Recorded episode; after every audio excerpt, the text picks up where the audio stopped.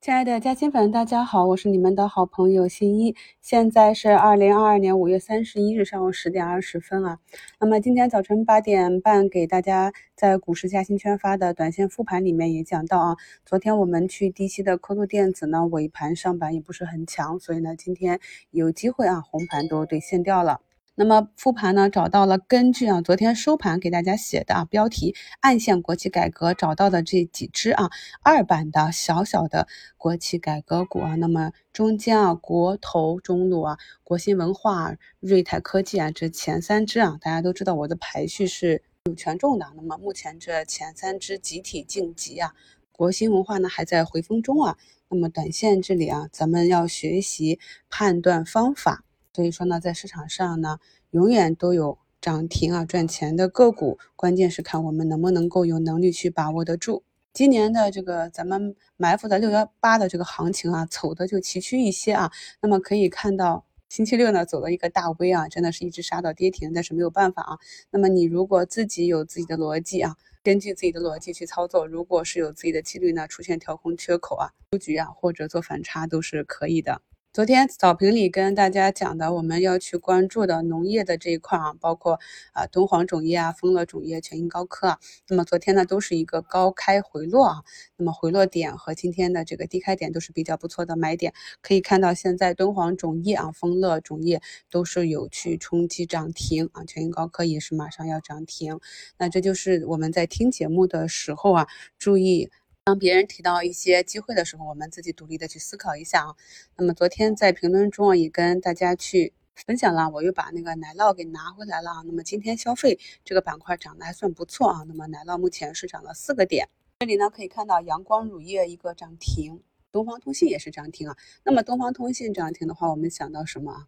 想到我们埋伏的这个五 G 龙头啊。那么这一次呢，五 G 龙头这个武汉凡谷虽然没有连板啊，但是它还是踩着这个缺口啊，在这里震荡，所以呢，这里依旧是一个滚动持仓。前期一直啊走的比较弱的电梯龙头啊，在经过一个涨停之后啊，漫长的十八个交易日的整理之后呢，今天也是啊首次站上了六十日线啊。那么后期大家也可以慢慢的关注起来。因为呢，我们的永辉超市啊，前阵子出了个小利空啊，好多朋友就问啊，还能不能拿？那么在礼拜六的直播里也跟大家专门以它去讲解了波段持股啊，所以这个大家看懂了就可以在自己理解的范围内啊，在自己熟悉的领域里啊，满反复的去做。如果你看懂一个板块、一个行业、一个企业的话呢，那么大盘的下杀或者个股短时间的下跌呢，对我们来讲就是机会啊，而不是风险了。昨天呢，华西是创出一百四十四点九九的这个新高啊。那么至于后期如何判断呢？依旧维持我们周六直播里的判断。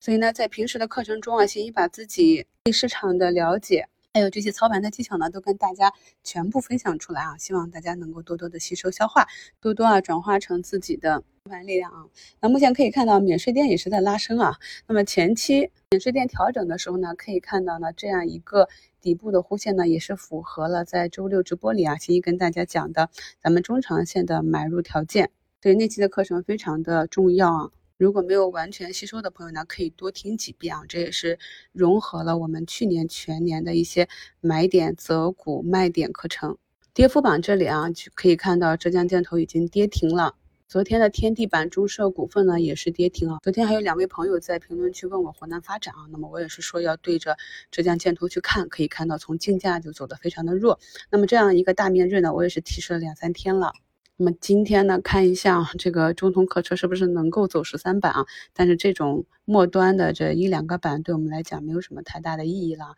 保住利润啊，保护本金，转向更确定性的投资才是比较。正确的方法啊，沃森这里呢短期出了一个小利空啊，但是呢也是慢慢的要到下方的缺口附近了啊。那么大家去看一下个股的经营情况啊，如果对个股未来一两年的经营情况有一个深入的了解的话呢，就知道短期的利空或者短期的下杀啊是应该如何应对了。目前呢市场上有两千八百家下跌啊。但是呢，我们上证这边啊呈现一个放量的小十字啊，那跟大家在一周展望里就讲了，本周是个变盘周。那么当大家预期都将回踩三千点或者都将啊下跌的时候呢，那市场呢反而未必会这么走啊，因为真理总是掌握在少数人的手中，所以我们呢不去做过多的预判啊。那么这里呢也没有必要说到了三一五零就彻底的空仓啊。那么既然是中长线的建仓，今年年内呢我们的持股再涨个百分之二三十，我们也不会去清仓。所以有这一点认识之后呢，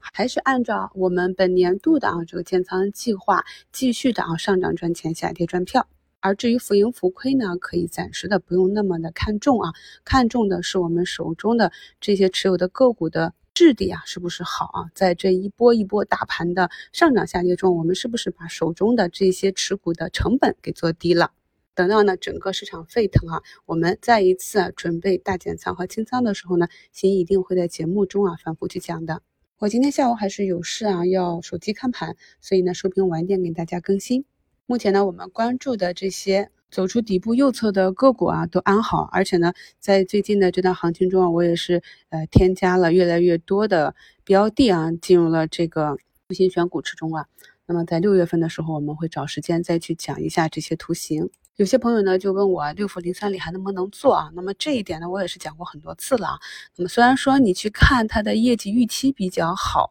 但是我们是非常熟悉这个板块的，我们知道它的前因后果啊，知道当时怎么跌，后来怎么涨，未来怎样发展。所以呢，有了一个 对行业比较清晰的认识之后呢，我们就能够判断出啊哪些行业和板块是在未来一段时间能给我们带来比较大盈亏比的。因为我们手里的资金有限嘛，所以我们一定是把仓位放到成长性比较确定啊，或者盈亏比比较好的板块个股里啊。我们的这个风能啊、天顺和大金呢，也是高开低走之后呢，目前有拉回啊。像这种的话呢，我都是做了一个滚动持仓啊，因为我们呢很多操作并不是一个短线的操作，都是基于背后的一个成长的逻辑。当这个逻辑没有结束之前呢，就可以啊根据技术节点反复的去看长做短也好啊。总之呢，利用啊，新一教给大家的，你能够看得懂的、学得会的这些方法，能够给你带来收益的，就反复的去做啊。如果是造成损失的这些，我们也复盘写下来以后呢，就尽量的避免。等我们提示科创板到位之后呢，它也是一路的上涨。那么科创板呢，本轮的调整幅度也并不大。那么回头来看呢，确实是每一根大阴线都是一个比较不错的加仓和低吸点。市场呢也反复验证了我们的学习和操盘体系。大家呢一定要对自己有信心啊！市场不好的时候呢，反而是我们更确定的减仓区间。感谢收听，祝大家下午交易顺利。